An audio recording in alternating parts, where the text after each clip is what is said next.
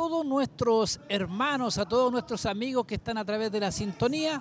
Les saludo en el nombre del Señor este día domingo ya primero de mayo, donde también se celebra el Día del Trabajador. Saludamos a todos quienes trabajan. Yo sé que muchas personas que trabajan, dueñas de casa, igual trabajan. Un saludo cordial en esta mañana. Dios les bendiga enormemente.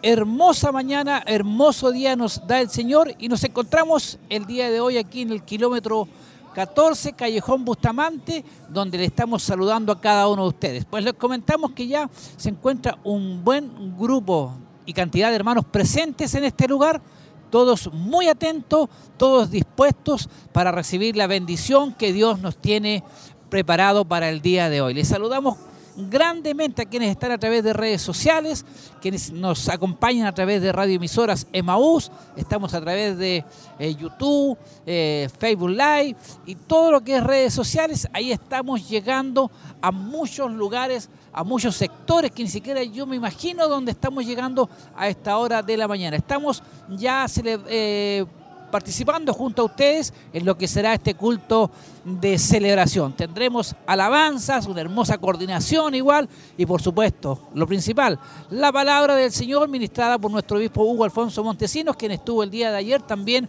ministrando palabra de Dios en un culto eh, Noche de Milagros, donde realmente fuimos grandemente bendecidos, nos fuimos todos muy contentos el día de ayer a nuestros hogares por lo que vivimos, una gran cantidad de hermanos, realmente una bendición hermosa la que se vivió, más de cuarenta y tantos personas aceptaron a Cristo como su Señor y Salvador. Y para coronar todo esto también trayendo sanidades a muchas personas que llegaron también con ese deseo de que el Señor sanara las enfermedades que ellos tenían en ese momento. Yo sé que también a través de la televisión, y de la radio llegamos a muchos lugares también donde Dios fluyó, donde Dios derramó su presencia y bendición en lo que es sanidades. Y sabemos que con el tiempo vamos a saber, cuando nuestros hermanos nos dan a conocer a nosotros eh, lo que Dios hizo en las vidas de cada uno de nuestros amigos y de nuestros hermanos. Quiero también acompañar a ver si ya tengo eh, saludos de hermanos que muy temprano están conectados. Bueno, los primeros saludos se alcanzarán a decir al final de los que allá tenemos un hermano José Guajardo. Dios les bendiga, mis hermanos, en Cristo Jesús, viéndole desde Quinquegua, ¿no ve? Ya hay hermanos que están presentes, que están atentos ahí ya a la transmisión. Esperamos que cada uno de ustedes sean grandemente bendecidos. Saludamos también a nuestro hermano César Montesinos, que siempre él está acompañándonos. Hoy le ganamos nosotros en saludarle. Siempre él está ahí, incluso me dice a veces que no quiere saludar tantas veces, pero hágalo nomás, hermano César. Para nosotros es una alegría saber de que están ahí, de que están presentes y de que están siendo grandemente bendecidos. Acá los hermanos siguen llegando. Les comentamos que para aquellos que dicen yo quisiera ir, pero es muy lejos, pues les comentamos que hay un bus de acercamiento que nos trae hasta este lugar acá. así que puede estar a la hora que pasa el bus aproximadamente los días sábados a las 6, 5, 6, 10, ya está en Barros Aranas 436 y los días de domingo a partir de las mm, 10 con 5 minutos, 10, 10. También el bus pasa por ese lugar y ahí suben todos los hermanos que llegan hasta Barcelona 436 para trasladarlo hasta este lugar y de vuelta lo mismo. También hay un recorrido que parte desde mm, Campos de, perdón, desde Villa Doña Francisca 3 de ahí pasa por Lomas de Oriente, baja por una calle que se llama Cerro Roble, después toma lo que es eh, Los Puelches, Inglaterra, y así va haciendo el camino hasta llegar a Barcelona 436. Para quienes nos están escuchando y quisieran ser parte y acompañarnos a lo que será los cultos. Realmente estamos viviendo eh, hermosos cultos de bendición, hermosa presencia de Dios en cada una de las reuniones. Muchas personas están llegando eh, después de la pandemia, realmente ha sido una bendición hermosa como también se extraña de hermanos que hace tiempo no se ven en este lugar. También haga el esfuerzo de poder estar junto con nosotros. Cada día sabemos que va bajando el confinamiento, hay que cumplir nomás con las reglas que nos pide el servicio de salud. Así que creo que hay que hacer un esfuerzo y poder estar, porque sabemos que estamos viviendo tiempos muy difíciles, eh, estamos saliendo de una pandemia muy complicada, pero no sabemos qué nos depara el día de mañana, qué más vendrá, porque sabemos que no todo será así. Sé que van a venir más enfermedades, más pandemias, más cosas. A la humanidad y cuando más que nunca necesitamos estar tomados de la mano del Señor. Es por eso que le invitamos, no se quede en su hogar. Estamos eh, con culto los días jueves. Eh, las hermanas Dorca también se reúnen. Este miércoles hay Damas de Siloé y en Barros Aranas 436. También participe junto a ella. Hay reunión de varones este día martes a partir de las 20 horas. Imagínense, en Barros Aranas 436. Igual, ya eh, se ha retomado lo que son eh, los cultos eh, de matrimonio. También continúa eso. Así que hay muchas actividades que se van a estar dando, que se van a estar entregando a través de estos medios para que participe junto a nosotros. Los días jueves, Barros Aranas 436. Ahí se realizan los cultos. Los días sábado y domingo, kilómetro 14, Callejón Bustamante, donde estamos camino a Pinto, donde estamos ubicados en el día de hoy. ¿Y por qué lo hacemos acá?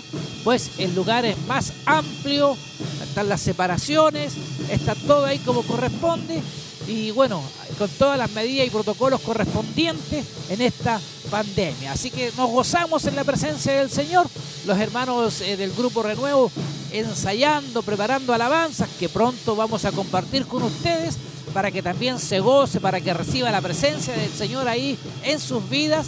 Estamos tan solo a dos minutos ya de dar comienzo a lo que será este culto y le invitamos a que no se aparten de la sintonía. Déjenos sus saludos, desde qué lugar, desde qué sector nos están viendo, nos están escuchando.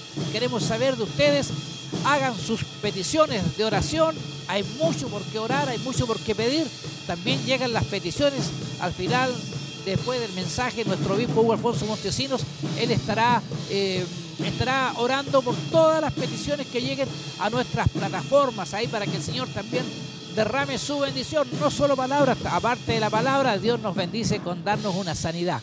Pero sabemos que el regalo más grande en la vida de un hombre es que le podamos conocer, le podamos aceptar como su Señor y Salvador, como ocurrió el día de ayer, una tremenda bendición que vivimos como pueblo de Dios. Es por eso que estamos muy contentos y hoy día eh, hemos vuelto a este lugar con mucha más ganas, con mucha más fuerza de, de, lo que vivimos el día de ayer. Hay mucha necesidad, hay muchas personas que necesitan a Cristo y sabemos que nosotros tenemos esa labor fundamental de hacer lo que dijo Jesús a través de su palabra. Y por todo el mundo y predicar mi evangelio a los que no la conocen, porque sabemos que lo más hermoso, lo más grande, lo más lindo en la vida de un hombre y una mujer es tener a Cristo como su Señor y Salvador y Él es quien nos guía, nos dirige, nos acompaña en cada momento, en cada decisión que tomamos.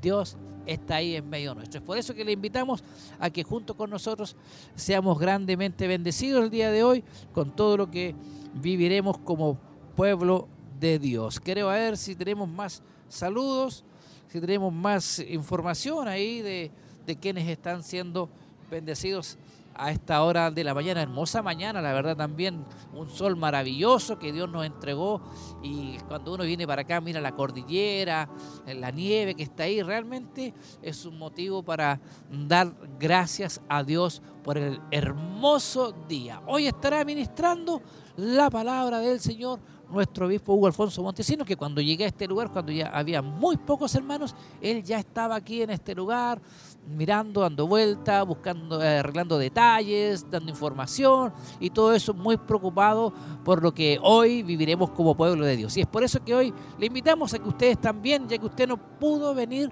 ya que usted no pudo estar junto con nosotros, lo reciba en su hogar, en su casita ahí, a través de la radio. Hay muchos amigos y hermanos que están trabajando, hay muchos que están conduciendo, pues le invitamos a que sean parte de todo esto. Para ya ir despidiéndome ya, porque vamos a compartir con ustedes las alabanzas, ya el Belén, muchas bendiciones nos manda ella también ahí con un corazón, qué bueno saber que hay personas, hay hermanos, hay amigos atentos a la transmisión. Yo ya me despido para reencontrarme con ustedes al final, reciban la bendición del Señor que ya estamos tan solo, tan solo a minutos ya de recibirla.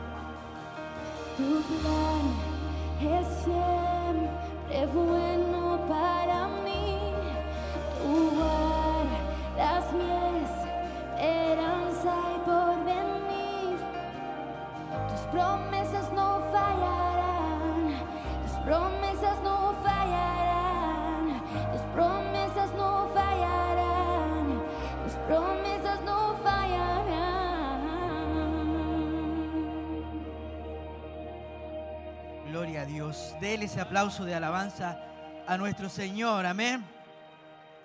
Sus promesas no fallan. Gloria a Dios.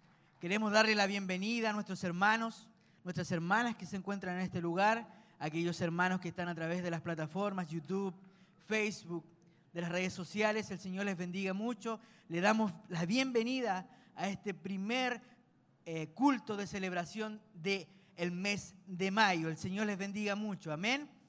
Él es fiel, Él es bueno. ¿Cuántos han venido a adorar al Señor en esta mañana? ¿Cuántos han venido necesitados un día más de su Salvador, de nuestro Salvador, de nuestro Redentor? Amén. Él hoy nos quiere bendecir. Él hoy tiene preparada una palabra, su presencia, ese aliento que nos eh, ayuda a seguir adelante. Amén. Preparemos nuestro corazón, alentemos nuestra vida para lo que hoy el Señor tenga preparado para nosotros. Vamos a comenzar y le invito a que se ponga de pie, orando a la presencia del Señor, clamando, entregando nuestras cargas a Él, entendiendo que es el único que puede llevarlas. Amén. No son nuestras fuerzas, son las fuerzas de nuestro Señor. Confiemos en eso. Seamos libres hoy para alabar al Señor y recibir todo lo que pueda Él hoy entregar a nuestra vida. Que nada sea eh, que interrumpa aquella comunión que hoy tengamos con el Señor. Amén. Oramos al Señor. Amado Dios, ante su presencia, vamos, Señor, en esta mañana, presentando nuestra vida, Señor, tal cual somos, necesitados, Señor, falentes, anhelosos, Señor, de ti. Padre de la gloria, que nada pueda interrumpir, Señor, nuestra comunión contigo, que nada pueda distraer, Señor, la atención que debamos tener hoy, Señor, para lo que hoy, Señor, tú tengas preparado para nosotros. Bendice nuestras vidas, Dios amado. Recibe toda alabanza como olor fragante ante tu presencia. Queremos honrarte, queremos alabarte, Señor. Queremos levantar manos santas, sin ira, sin contienda, Señor. Sin disensiones, sin amargura, Señor. Llévate todas nuestras cargas. Hoy queremos, Señor, postrarnos ante ti, humillarnos ante ti. Demostrar nuestra necesidad que tenemos, Señor, de ti. Líbranos, Señor. Ayúdanos, amado Dios, a poder, Señor, alabarte, glorificarte, Señor. Y llevar, Señor, a tu presencia un olor fragante. Bendice a nuestros hermanos que están en sus hogares, aquellos que están enfermos, Señor, aquellos, Señor, que necesitan una palabra de aliento, Señor, hoy ellos puedan ser bendecidos. Así como cada hermano, amado Dios, que está en este lugar, sea usted levantándole, Señor, alentándole, Dios de la gloria, y restaurando su vida. Todo, Señor, lo dejamos en tus manos. Sé tú el guía de este culto, amado Dios. Y que toda honra, toda gloria, toda alabanza sean dadas, Señor, a su nombre. Gracias, Señor, te damos en el nombre de tu Hijo amado Jesús. Amén y amén. De ese aplauso de alabanza a nuestro Señor, seguimos alabando a nuestro Dios junto al grupo Renuevo.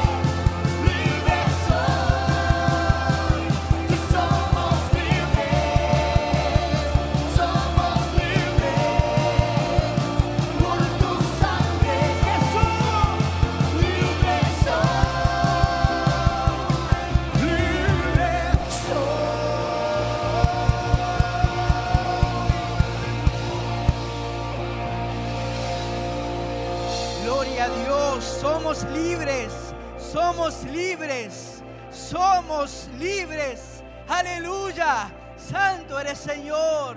Hay libertad hoy en este lugar. Hay libertad en la casa de Dios. Oh, alza tus manos si eres libre.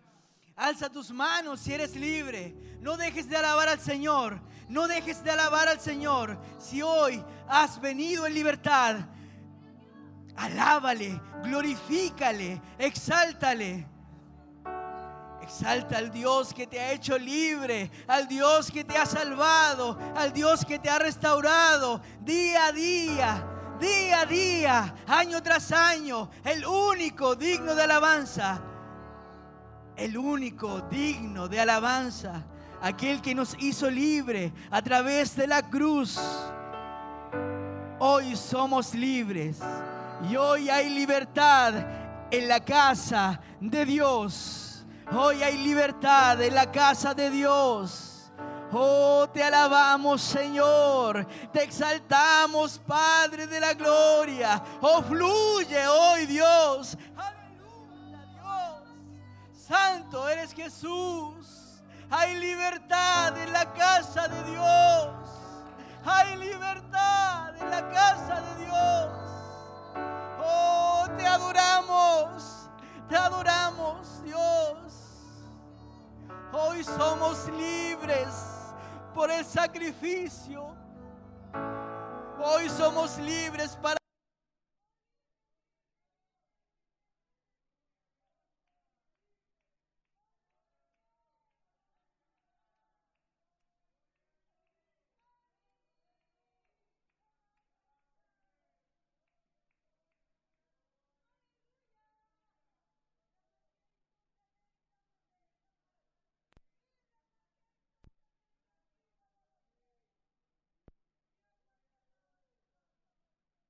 Bendito sea tu nombre.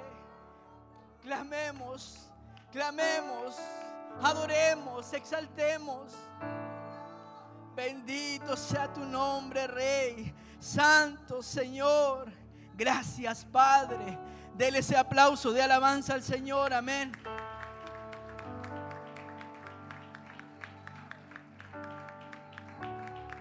Bendito sea su nombre. Tome su asiento, mi hermano, mi hermana, que esa alabanza de sus labios, de su corazón, no cese. Amén.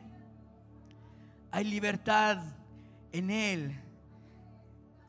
Y a través de Él hay libertad en la casa de Dios. Santo eres Señor, te adoramos. En Salmos, un salmo muy conocido, Salmo 23, dice, Jehová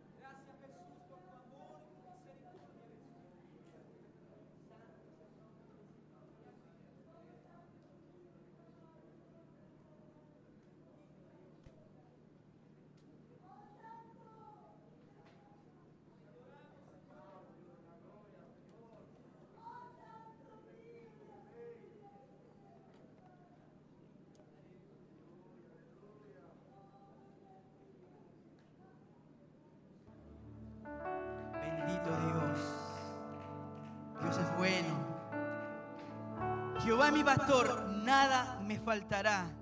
En lugares de delicados pastos, Él me hará descansar. Junto a aguas de reposos, me pastoreará. Confortará mi alma. Me guiará por senda de justicia, por amor de su nombre. Aunque ande en valle de sombra y de muerte, no temeré mal alguno, porque tú estarás conmigo. Tu vara y tu callado me infundirán aliento. Aderezas mesas delante de mí en presencia de mis angustiadores. Unges mi cabeza con aceite. Mi copa está rebosando. Ciertamente el bien y la misericordia me seguirán por todos los días de mi vida. Y en la casa de Jehová moraré por largos días. ¿Cuántos glorifican al Señor? Aunque ande en valle de sombra y de muerte, no temas, porque Él está contigo. Aunque andes en valle de sombra y de muerte, no temas, Él está contigo. Ciertamente el bien y la misericordia me seguirán por todos los días. Y en la casa de Jehová moraré por largos días. Oh, te adoramos, Señor. No temas. Él te pastorea. Él te cuida. Él te lleva pastos verdes. Bendito sea tu nombre, Señor. Unges mi cabeza con aceite. Mi copa está rebosando. Vamos a ir a, a orar. Vamos a clamar al Señor. La oración del justo puede mucho. Vamos a clamar a Él, vamos a orar confiando en que Él hará en nuestras vidas y que Él hará en este culto hoy. Incline su rostro, cierra sus ojos, comience a clamar, comience a orar.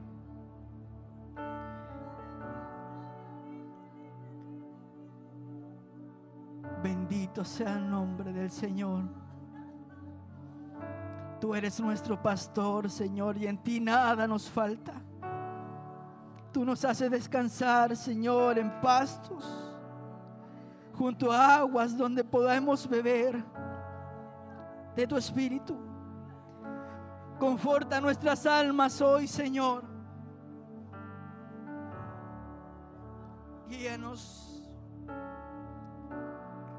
por la senda de justicia, por el amor de tu santo nombre.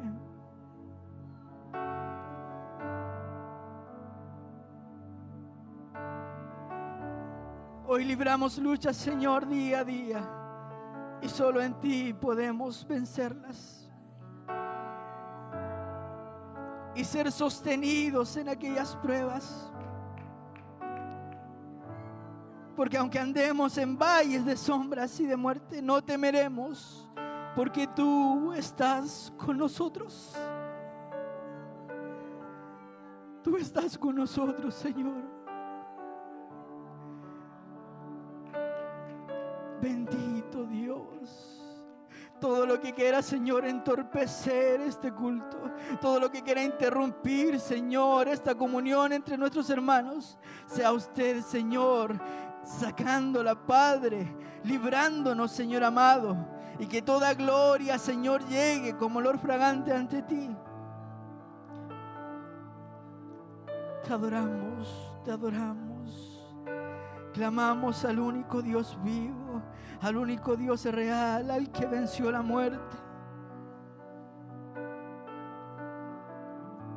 Y al que cada día, Señor, quiere llamar nuestra atención de distintas maneras. Te adoramos, papá. Te adoramos, Dios. No somos nada sin usted. Y hoy queremos entregar, Señor, toda nuestra vida. Saque, Señor, todo de nuestras vidas. todo lo que pueda estar interrumpiendo, Señor, este fluir. Y que sea un clamor en unidad ante su presencia. Tu iglesia hoy se ha reunido para adorarte, para alabarte y glorificarte y escuchar tu voz, lo que hoy, Señor, tienes para nosotros. Vuelve nuestros corazones dóciles, nuestros oídos atentos, porque te necesitamos, Padre. Te necesitamos, Señor. Santo eres, Señor, santo, santo. Te exaltamos. Señor, fluye hoy en tu iglesia.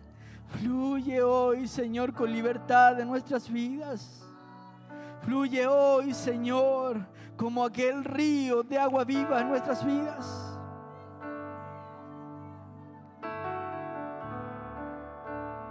No temeremos mal alguno. No temeremos mal alguno. Porque tú estás con nosotros. Gracias, Señor, te damos. En el nombre de Jesús. En el nombre de Jesús, amén. Y amén. Póngase de pie, amén. Dele ese aplauso de alabanza al Señor. Dele toda la honra, toda la gloria a Él. El único merecedor de nuestra alabanza. Y continuemos adorando con aquella libertad, amén. Continuemos alabando con aquella libertad. Dios les bendiga.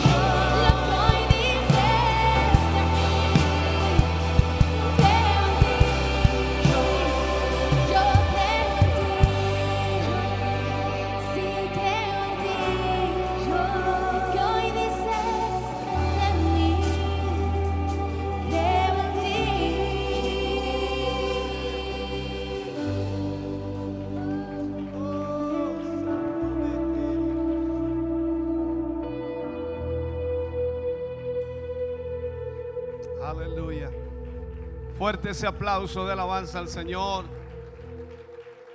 Digno es el Señor de ser alabado. Digno de ser glorificado. Aleluya. Gracias Jesús. Puede, puede sentarse. Dios le bendiga. Damos muchas gracias al Señor de poder estar en esta mañana reunidos para poder exaltar, glorificar el nombre del Señor. Agradecemos a Dios su gran misericordia. Agradecemos a Dios también el día de ayer, la noche que tuvimos hermosa, maravillosa, una presencia de Dios maravillosa noche, una linda concurrencia también. Y anoche Dios nos dio 43 nuevos hermanos en Cristo. Qué maravilloso lo que pasó anoche aquí una presencia de Dios maravillosa que fluyó y sin duda también hubieron muchos milagros y hasta el día de hoy todavía escuchamos de personas que recibieron milagros en su vida y, sin duda sabemos que Dios es maravilloso. Bendito sea el nombre del Señor. Antes de seguir con nuestro culto, vamos en esta hora a prepararnos para ofrendar. Y sabemos que la ofrenda es algo sin duda especial para, para, para la obra de Dios, pero al mismo tiempo estamos eh, de alguna forma agradeciéndole al Señor por todo lo que Él ha hecho por nosotros. De esta manera también vamos a diezmar, vamos a recibir los diezmos hoy. Vamos a poner la mesita aquí adelante, estará la cajita de la ofrenda, estará también por supuesto el alfolí para los diezmos. Y usted traerá de aquello que Dios le ha dado, de aquello que Dios le ha bendecido, para de esa manera apoyar, respaldar la obra de Dios. Para los hermanos que ofrendan, hay un sobre allí para que usted pueda introducir allí su ofrenda y hacerlo de la mejor manera posible. Y para los que no tengan el sobre, también pueden ofrendar ahí en la cajita de ofrenda. La idea es ir ya teniendo esta disciplina de utilizar el sobre para bendecir la obra del Señor. Así que hermano querido, su ofrenda, tráigala hoy aquí, su diezmo igual y se queda en este lugar. Si trae su diezmo, se queda aquí adelante para que estemos orando por usted después de este cántico. Para los hermanos que están a través de las ah, redes sociales, la televisión, la radio, para los hermanos de la corporación llegará allí a su WhatsApp un mensaje de texto donde estará toda la información para hacer una transferencia bancaria y de esa manera apoyar la obra del Señor.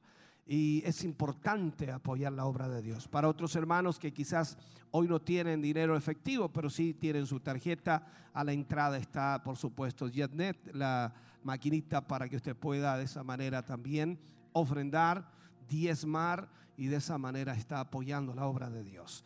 Dios ama al dador alegre. Cuando usted da para Dios, está entregando de lo recibido de la mano del Señor. Por lo tanto, Dios le retribuya, le bendiga, le multiplique grandemente y la obra de Dios sea sostenida a través de sus ofrendas. Canta el grupo Renuevo al Señor. Usted trae su mejor ofrenda en esa mañana y trae también su diezmo. Bendiciones del Señor.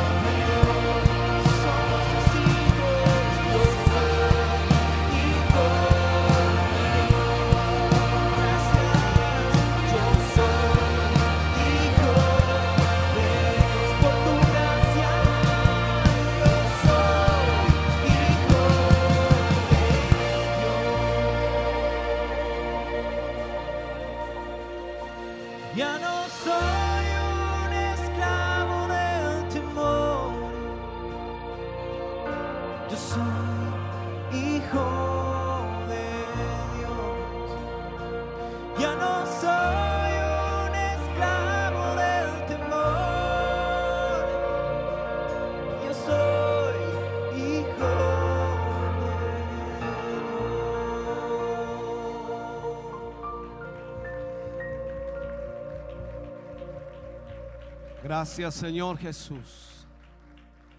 Vamos a orar por quienes hoy han ofrendado, por quienes hoy también han diezmado, por nuestros hermanos y hermanas. Y esperamos Dios pueda bendecir y multiplicar lo que han entregado y también lo que ha quedado en su poder. Dios les prospere. Oremos al Señor Padre. En el nombre de Jesús oramos en esta hora, Señor, dando gracias por tu gran amor y misericordia. Gracias Dios mío por estas ofrendas que han sido entregadas para prosperar tu obra, para proyectar tu obra. Gracias por estos diezmos que han sido recibidos, que apoyan tu obra, Señor, de esta manera. Y sin duda esperamos, Señor, que tu mano poderosa sea extendida sobre cada familia, hogar representado. Abre ventanas en los cielos, derrama bendición hasta que sobreabunde. Trae, Señor, multiplicación y trae prosperidad para sus vidas. En el nombre de Jesús, pedimos tu bendición, Señor, sobre cada hogar, sobre cada familia de tus hijos, para la gloria de Dios. Amén y amén, Señor. Ese aplauso es de alabanza para el Señor. Dios les bendiga, mis hermanos, mis hermanas. El Señor retribuya maravillosamente. Vamos a preparar nuestro corazón para la palabra de Dios en esta mañana. Hemos estado tratando una serie eh, de la unidad de la iglesia. Hemos tocado cuatro temas en este enfoque y hoy estaremos eh, siguiendo en esa línea, aunque un poquito más diferente en el sentido de tocando la otra parte, la opuesta. Si hablamos de unidad, también debemos hablar de la desunión que existe y de alguna forma de dónde nace o de dónde se inicia. Por lo tanto, es importante tratar estas temáticas, ya que nos ayudan también a enfocarnos en lo que Dios desea de nosotros. Agradecemos a Dios siempre por su palabra que nos ayuda a entender y conocer su voluntad. Preparemos nuestro corazón, adoremos a Dios y de esta manera luego vamos a la palabra del Señor.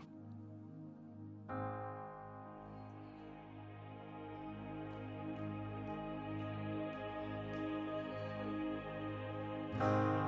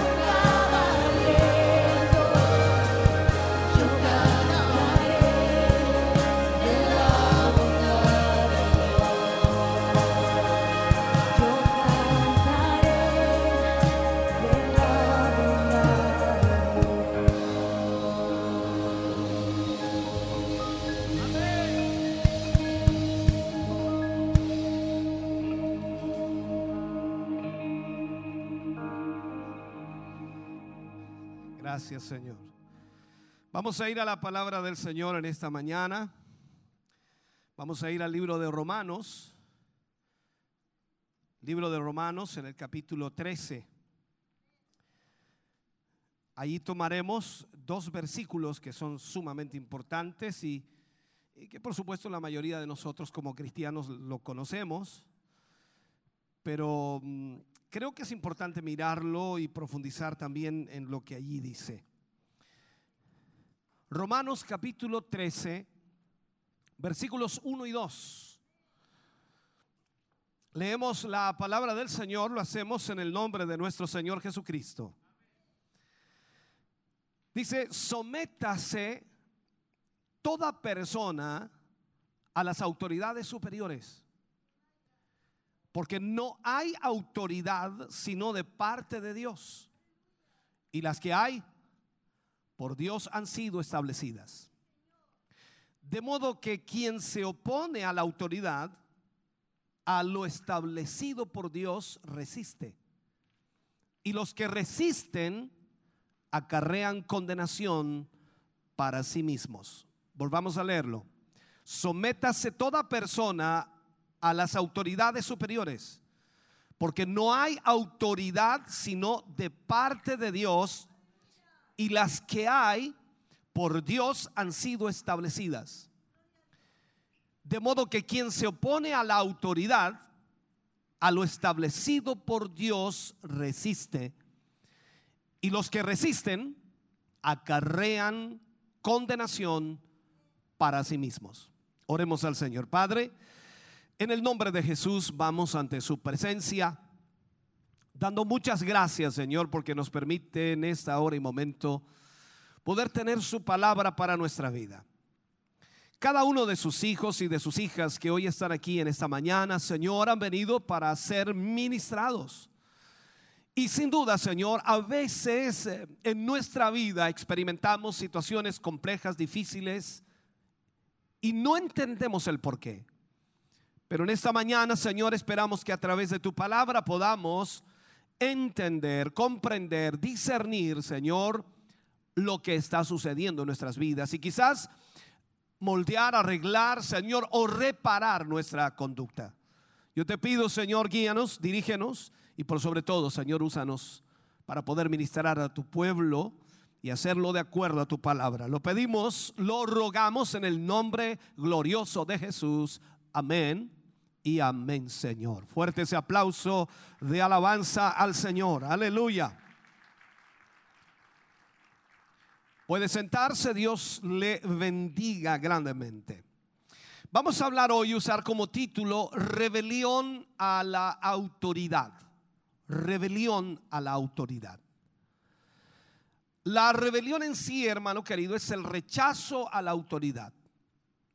Y la rebelión puede llegar a ser violenta, como también puede no expresarse, no demostrarse, pero está allí. La rebelión siempre comienza en el corazón del hombre. Cuando digo hombre, digo mujer. Siempre comienza en el corazón del hombre. Y la rebelión contra la autoridad de Dios fue el primer pecado de la humanidad. Allá en Génesis capítulo 3, Adán desobedeció a lo que Dios había mandado. Y hasta el día de hoy, la rebelión sigue siendo la ruina del ser humano. Nuestra naturaleza, esta naturaleza pecaminosa que cargamos, que vivimos con ella todos los días, no quiere someterse a la autoridad de otro. Siempre rechaza someterse a la autoridad de otro e incluso a la autoridad de Dios. Podríamos decir entonces que casi la mayor parte de los seres humanos quieren ser sus propios jefes. Y esa rebelión en el corazón humano es la raíz del pecado. Eso es lo que dice la escritura. Por cuanto todos pecaron, están destituidos de la gloria de Dios. El ejemplo más claro en la Biblia de la rebelión y también de sus consecuencias, por supuesto, se encuentra en Primera de Samuel capítulo 15 cuando habla de esta historia del rey Saúl, recordemos que Saúl fue escogido por el pueblo y Dios confirmó a Saúl en el reinado de Israel para dirigir a Israel como rey. Lamenta- lamentablemente o lastimosamente, eh, Saúl se volvió orgulloso. Nada raro para el ser humano, porque todo ser humano tiene mucho orgullo. Gracias por esos amenes. Él pensó que sabía mejor que Dios lo que él quería de él. Hablo de Saúl. Y lamentablemente desobedeció las instrucciones que Dios le había dado para que él cumpliera. Desobedeció lo que Dios le había dicho directamente a través de Samuel. ¿Y qué hizo Saúl? Las reemplazó por su propia idea. En vez de seguir la directiva de Dios de destruir todo el botín del campamento, a todo el enemigo, Saúl se quedó con lo mejor de los animales o lo mejor del ganado. Además, en lugar de matar al malvado rey Agad, lo que hizo fue traerlo consigo, lo trajo de vuelta como prisionero, aunque Dios le había mandado que matara a todos. Entonces, ambos actos fueron una rebelión contra las órdenes de Dios. Sin embargo, Saúl se complació en su decisión y trató de justificar su desobediencia. Y le dice a Samuel, después de todo, vamos a sacrificar los animales para el Señor. La rebelión contra la correcta autoridad de Dios, por supuesto, es un tema serio. Y en eso debemos nosotros aprender. El profeta Samuel se enfrentó al rey Saúl con estas palabras cuando vamos, por supuesto, a, Primera de Samuel, capítulo 15, versículo 22 y 23.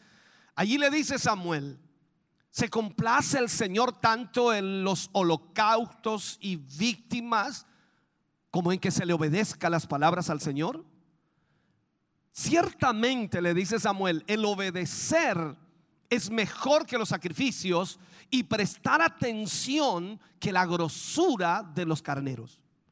Porque como pecado de adivinación es la rebelión y como ídolos e idolatría la obstinación.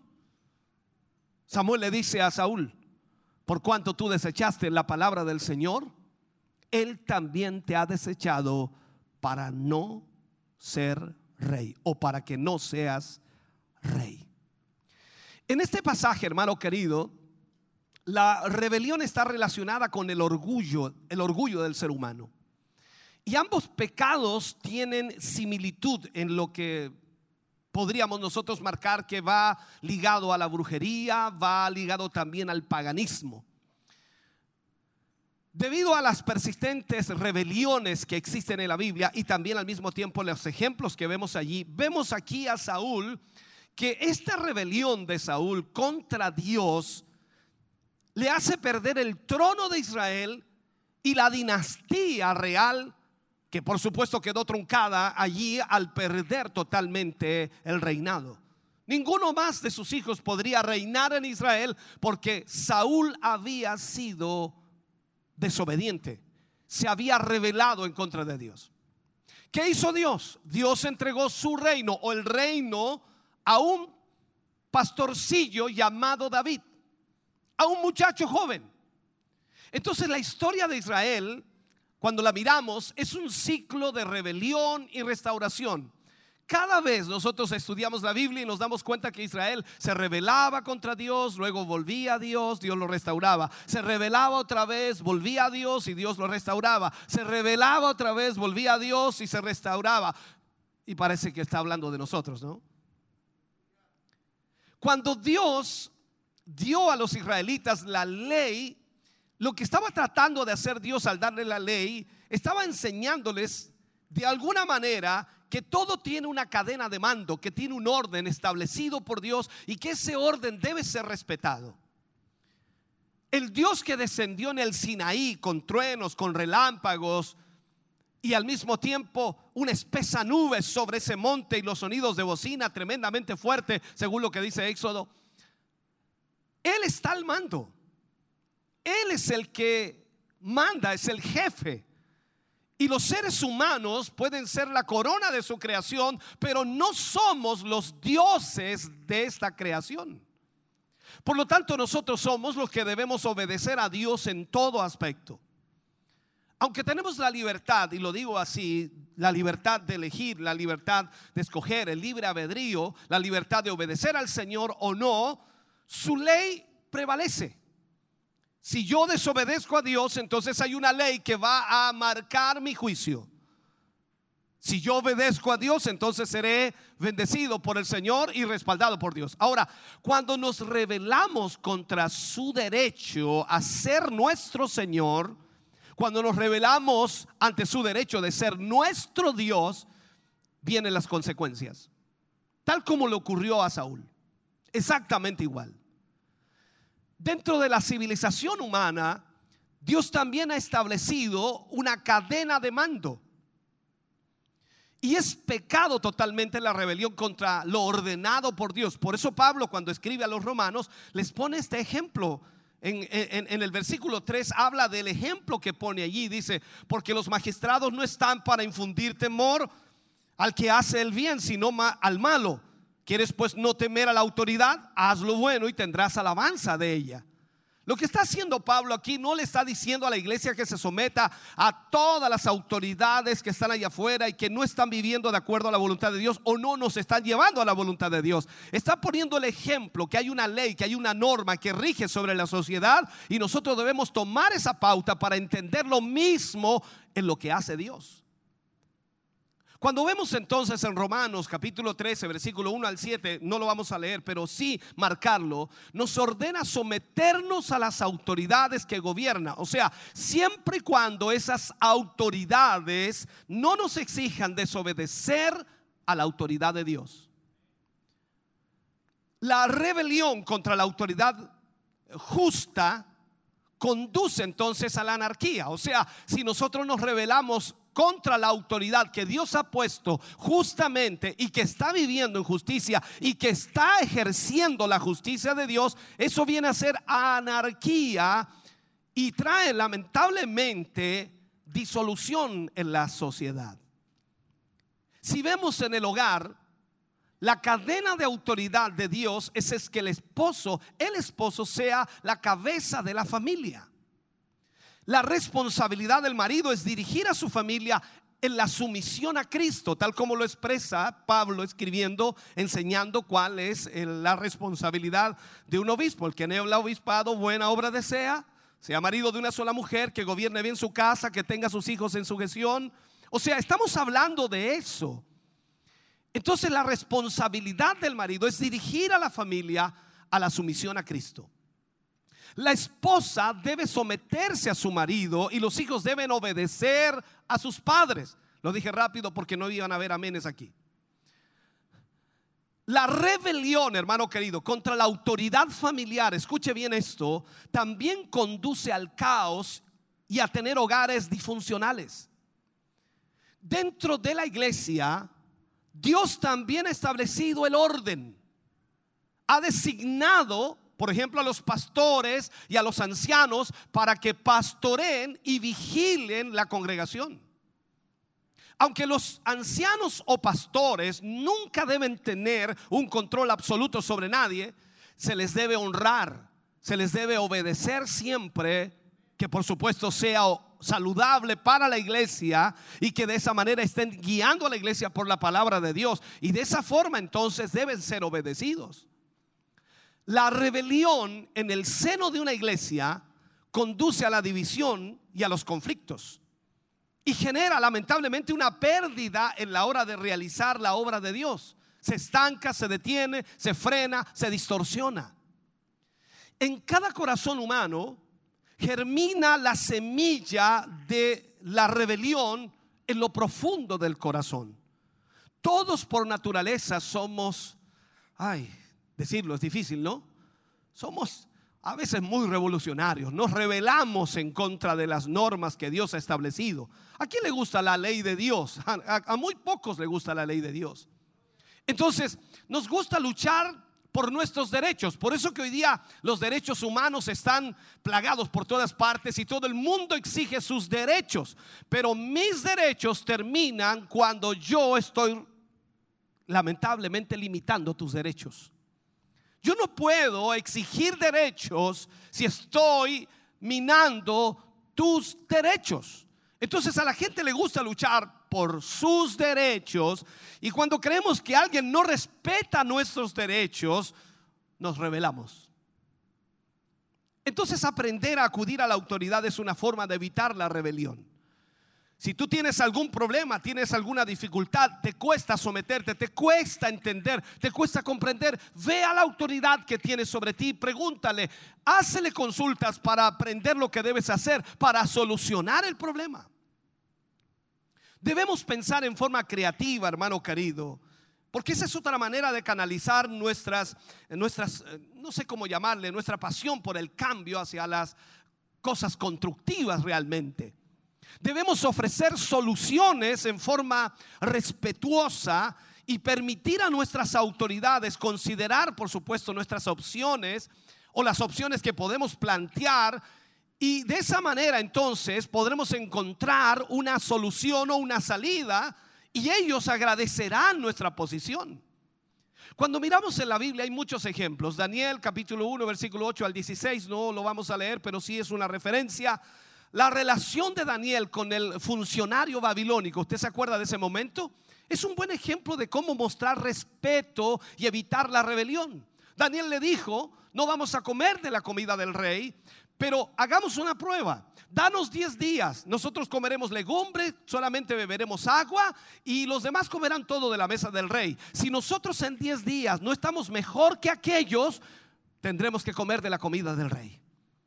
Esa solución le pareció agradable a este hombre que estaba a cargo, este funcionario babilónico. O sea, estamos hablando de ser correctos en lo que hagamos.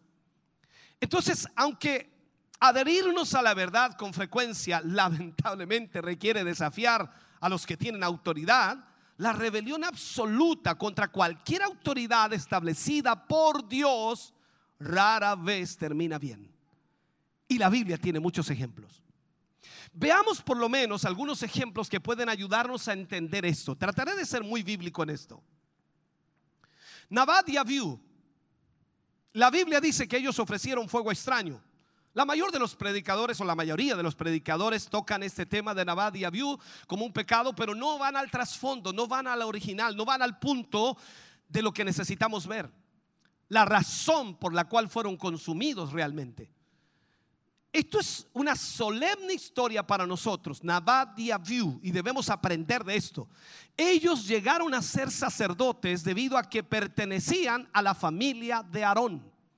Eran hijos de Aarón, por lo tanto, ellos llegaron a ser sacerdotes porque pertenecían a la familia de Aarón. O sea, la condición de la casa de Aarón era aceptable delante de Dios, pero no la condición individual de los miembros de esa familia. Trataré de explicarle. Cuando vemos nosotros, Dios puso a Aarón por sacerdote. La unción fue puesta y derramada sobre la cabeza de Aarón. Aarón era la persona encargada de todo lo relacionado con las ofrendas y el servicio. Y sus hijos eran solo ayudantes que obedecían sus órdenes y atendían los asuntos del altar de acuerdo a lo que Aarón designaba. Dios no deseaba que los hijos de Aarón fueran sacerdotes de una manera independiente. Ni mucho menos deseaba que estuvieran bajo su propia autoridad, sino que estuvieran bajo la autoridad de Aarón. Si Aarón no se movía, sus hijos no debían moverse, a eso me refiero. Todo debía estar bajo el nombre de Aarón y no de sus hijos. Cuando los hijos de Aarón tuvieron la arrogancia de asumir la posición de ser cabeza y ofrecieron sacrificios, esto constituyó un fuego extraño. Sin embargo, cuando vemos Nabad y Abiú, hijos de Aarón, pensaron, ellos pensaron, esto todos pensamos, ¿no? Siempre. Ellos pensaron que ellos también podían ofrecer sacrificios porque eran parte de la familia sacerdotal, porque Aarón era el sacerdote y era su padre, y ellos pensaron que también podían hacerlo igual que su padre. Por consiguiente, entonces ofrecieron fuego extraño sin la autoridad de Aarón. Ofrecer fuego extraño, hermano querido, equivale a servir a Dios y al mismo tiempo rechazar las órdenes y hacer a un lado la autoridad.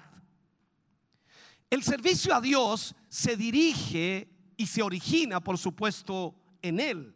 Y Él tiene establecido un orden de autoridad y debe ser respetado. Esto significa que el hombre sirve a Dios sujeto a la autoridad y como resultado es aceptable ante Dios. Usted no puede servir a Dios solo. Usted no puede servir a Dios a su manera.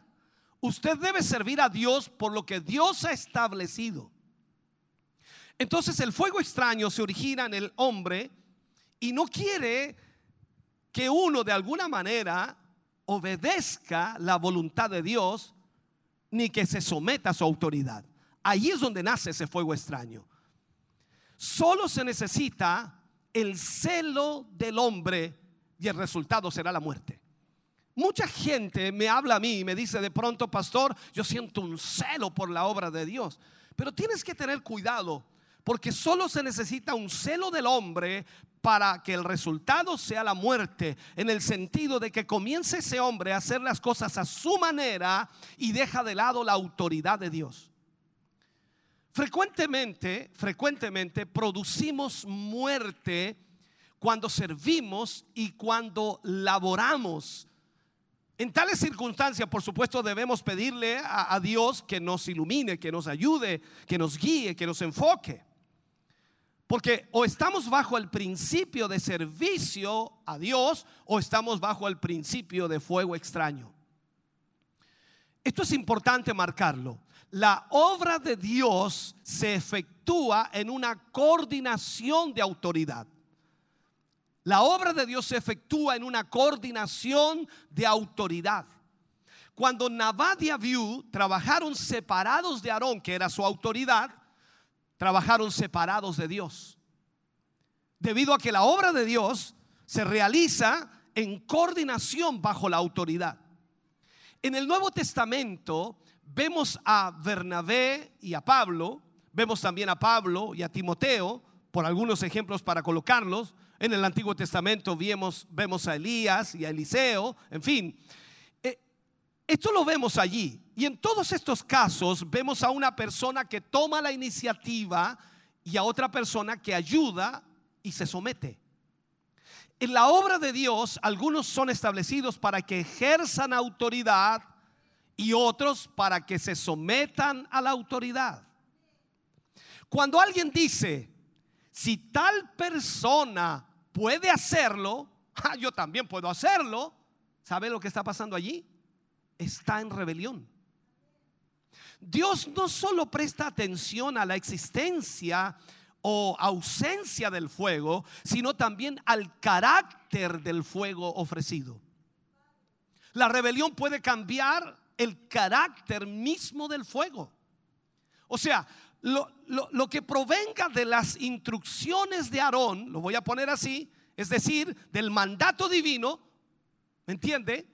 Es la voluntad de Dios. Pero lo que no provenga de las instrucciones de Aarón, es decir, del mandato divino, es fuego extraño. A Dios le interesa preservar su autoridad y, y no se preocupa solo por, por el sacrificio.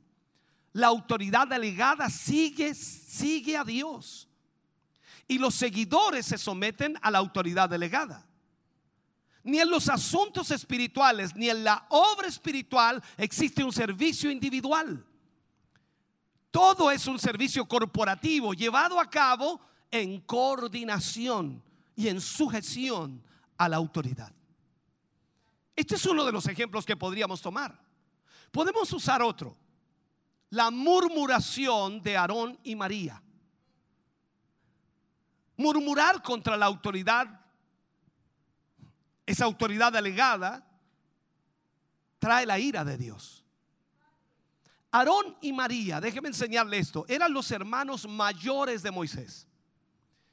En la familia, Moisés estaba bajo la autoridad de Aarón y María, en la familia. Pero en el llamado, en la obra de Dios, estos, Aarón y María, estaban bajo la autoridad de Moisés. ¿Me sigue, cierto? ¿Me entiende? ellos no estaban de acuerdo con que Moisés se casara con una mujer etíope o una mujer cusita, como dice la Biblia. Y a raíz de eso, murmuraron contra Moisés diciendo, ¿solamente por Moisés ha hablado Jehová? ¿Y no ha hablado también por nosotros? Mira esto. Los cusitas o etíopes eran un pueblo africano, eran descendientes de Cam. Y Cam no tenía descendencia para servicio a Dios. Cam no tenía descendencia para que hubieran grandes hombres de Dios allí. Por lo tanto, dejemos eso de lado. Y no estaba bien, por supuesto, que Moisés se casara con una mujer de ese linaje. No estaba bien. María era mayor que Moisés. Y estaba bien que ella corrigiera a su hermano basado en su relación familiar.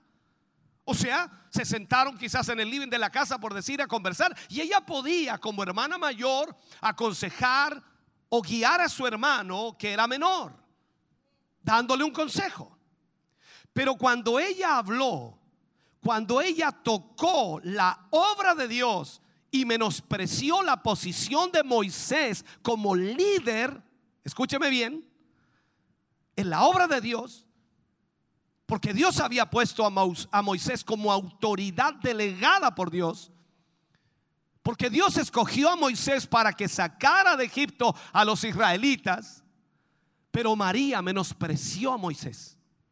Quiero que entienda esto. Por lo tanto, Dios no se agradó de esto. Está bien que quisiera reprender a su hermano, pero no que hablara contra la autoridad de Dios, porque María no se quedó tan solo en hablar con él, se, se puso a hablar en el campamento. Y esto ya pasa a ser otra cosa. Yo puedo tener hermanos y tengo hermanos, yo puedo tener problemas con ellos y como hermanos podemos tener nuestros conflictos, pero ellos no pueden hablar de mi llamado. ¿Por qué? Porque esa es una delegación de Dios. Dios me puso aquí, no ellos. No es la familia la que me llamó, fue el Señor.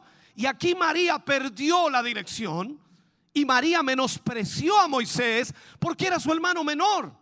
¿Quién me va a enseñar este a mí? Si es mi hermano menor. Por lo tanto, Dios no se agradó.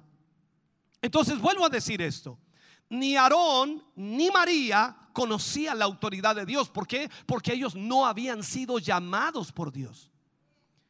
Ellos desarrollaban en su corazón una rebeldía al mantener una relación natural, al tratar de hacer que lo natural pasara también a lo espiritual. Moisés no respondió nada en esto, ya que sabía que si él era la autoridad, la autoridad delegada por Dios, no había necesidad alguna de defenderse. Cualquiera que hablara en contra de él tocaría la muerte. Así que no necesitó decir palabras porque sabía que Dios lo había escogido. O sea, lo que María estaba hablando, lo que Aarón estaba hablando, lo que estaban diciendo de él, a Moisés no le afectó porque Moisés sabía que Dios lo había llamado. Entonces, mientras Dios le hubiera delegado su autoridad, él no tenía que hablar. Esto es como decir, un león no necesita protección porque es la autoridad. Así se le llama al león, el rey de la selva, ¿no? Ahora, Moisés primero se sometió a la autoridad de Dios y entonces pudo de alguna manera representar a Dios como autoridad. Él era manso, la Biblia lo llama así, el hombre más manso sobre la faz de la tierra. Entonces la autoridad que Moisés representaba era la autoridad de Dios allí. Él estaba representando la autoridad de Dios. Entonces, todas las autoridades son delegadas por Dios y nadie puede quitarlas. No es el hombre el que la quita, no es la mujer la que la quita. Nadie puede quitarla si Dios lo ha puesto allí. Por eso dice la palabra de Dios que el llamado de Dios es irrevocable. Cuando Aarón y María ofendieron a Moisés, ellos lo que hicieron fue ofender a Dios, quien estaba en Moisés. Es como decir, pero es que Moisés se casó con una mujer cusita, ¿cómo se le ocurre a este hombre hacer esto? Ah, no, aquí cayó de la gracia de Dios, aquí se acabó para él. Él ya no sirve como líder, él ya no sirve como hombre de Dios. Y en otras palabras, Dios, te pasaste, te equivocaste con Moisés. ¿Cómo se te ocurre poner este hombre? Sígame por favor en esto. Por eso Dios se airó contra ellos. Cuando el hombre toca la autoridad delegada por Dios, toca a Dios en esa persona. Y cuando ofende a la autoridad delegada por Dios, está ofendiendo a Dios mismo. La autoridad, hermano querido, se basa en la elección de Dios y no en los logros del hombre, ni tampoco en los talentos o capacidades del hombre. Dios escoge. Y usted y yo no podemos cambiar eso. Dios nos ha escogido. Dios le ha escogido a usted y le ha salvado en lugar de miles de personas allá afuera. Y algunos dirán, mire el que va a la iglesia, pero Dios lo escogió. Y eso, hermano querido, no tiene nada que ver con la opinión de los de afuera. Entonces la autoridad de Dios se basa en la elección y no en los logros del hombre. ¿Qué hizo Dios en esto? Dice que Dios llamó a los tres a salir a la puerta del tabernáculo de reunión. Esto lo llama, lo habla el versículo 4. Aarón y María salieron osadamente, seguros de que estaban en lo correcto. Y aquí, aquí vamos a hablar con Dios y le vamos a decir a Dios lo que tenemos que decirle. Entonces, ellos pensaron que finalmente Dios los llamaba a servirle. O sea, ahora lo que Dios va a hacer es sacar a Moisés del liderazgo y dejarnos a nosotros en el liderazgo porque Moisés se casó con una mujer cusita. ¿Me sigue? Ellos pensaban para sí, tú Moisés te has casado con una mujer cusita, lo cual ha traído tristeza a nuestra familia. Y nosotros tenemos muchas cosas que decirle a Dios de ti. Así que aquí se acabó tu ministerio, tu llamado. Escúcheme.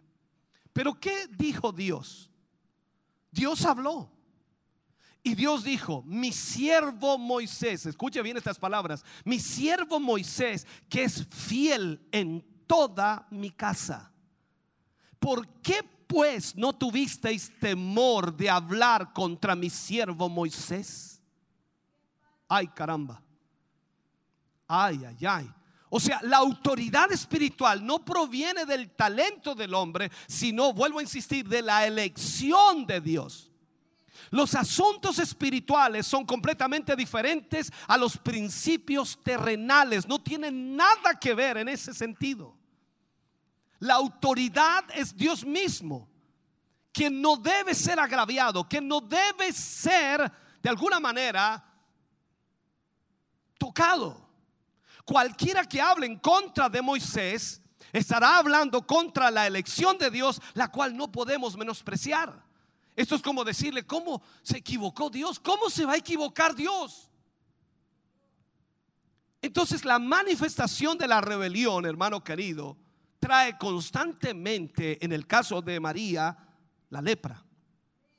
Cuando la ira de Dios se encendió, dice que la nube se alejó de la tienda y la presencia de Dios se apartó. Inmediatamente, dice, María quedó leprosa. Y esto no fue un producto de alguna infección, sino fue ocasionado por Dios. Tener lepra, hermano querido, no es mejor que estar casado con una mujer etíope o una mujer cusita. Claro, eso debemos mirarlo de esta manera. Tan pronto como la rebelión interna se manifestó en María, en Aarón, Dios la castigó con la lepra.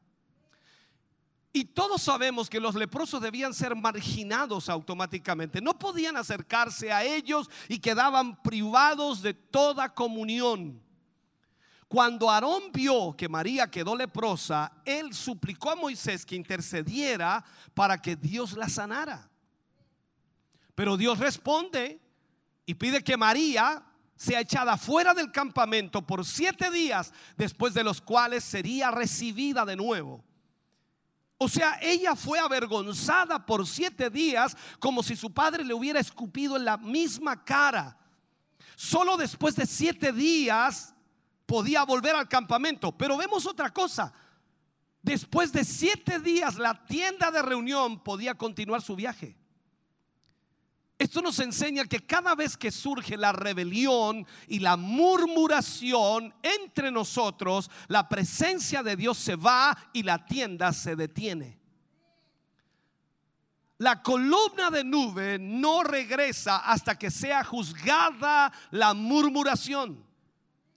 Si el asunto de autoridad no ha sido establecido, todos los demás asuntos, todos los demás permanecerán inestables. Esto nos enseña la palabra. Entonces la sujeción a la autoridad directa de Dios, hermano querido, y a su eh, autoridad delegada debe entenderse totalmente. Muchos piensan, muchos piensan que están sometidos a Dios, pero no saben que necesitan someterse a la autoridad que Él ha delegado. ¿A cuántas veces usted ha escuchado hermanos que dicen, yo sirvo al Señor nomás? Qué fácil. Pero Dios ha destinado y ha delegado una autoridad a la cual tú debes estar sujeto. Los que son verdaderamente sumisos ven la autoridad de Dios en sus circunstancias, en su hogar y en las instituciones. ¿Por qué? Porque ellos dicen, yo me someto a Dios y a todo lo que Dios me dice que yo me someta. Por eso Dios le responde a Aarón y María en el versículo 8. ¿Por qué? ¿Por qué pues no tuvisteis temor de hablar contra mi siervo Moisés? Cada vez que surge la murmuración debemos estar alerta, muy alerta. No podemos ser descuidados pensando que podemos hablar precipitadamente. Cuando surge la murmuración, queda inmediatamente en evidencia que la rebelión está presente, pues es la expresión de esa rebelión. Debemos, debemos tener temor a Dios y nunca hablar precipitadamente de aquellos que nos presiden. ¿Sabe? Muchas personas hoy en día hablan en contra de quienes están enfrente de ellos o los preceden, de los hermanos responsables de la iglesia, ya sea de los pastores o los ancianos, pero no se dan cuenta de la seriedad de este asunto. Si un día la iglesia recibe la gracia de Dios sobre ella, voy a poner ese ejemplo, si recibe la bendición de Dios sobre ella, si no lo entiende aún, lo, amplío más, recibe el avivamiento sobre ella, Dios separará a los que murmuran contra los siervos de Dios y no hablará con ellos porque están leprosos. O sea, ellos nunca participarán de esa bendición, aunque estén en el mismo salón.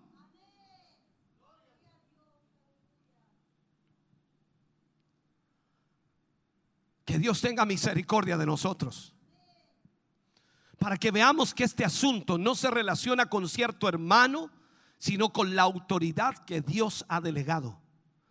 Si hemos tenido un encuentro con la autoridad, sabremos que existen muchas situaciones, muchas situaciones en las que pecamos contra Dios.